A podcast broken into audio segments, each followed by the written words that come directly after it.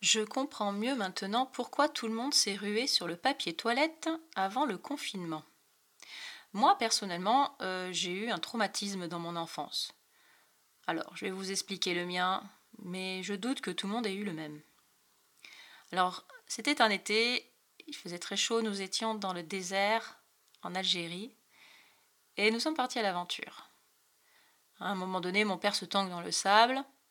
Ok, me vient l'envie pressante d'une grosse commission. Je prends mon papier toilette et j'essaye de trouver un endroit euh, relativement, comment dire, discret et chaleureux pour faire ma grosse commission. Et j'arrive enfin, enfin, enfin. Je me pose, enfin je pose le papier toilette par terre, mais là, il y avait le vent. Celui-ci commence à se dérouler, à se dérouler et à se dérouler. Et plus j'essayais de rattraper le papier toilette, et plus il se déroulait. Bon, voilà ma petite mésaventure.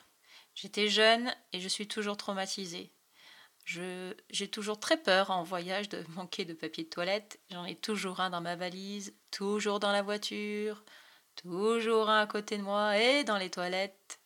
Il y a à peu près deux paquets, toujours en avance. Cet été, quand j'ai retrouvé les vieilles diapositives chez mon père, j'ai beaucoup rigolé et j'ai montré à mon copain le pourquoi du comment de ce traumatisme qui me dure depuis l'enfance.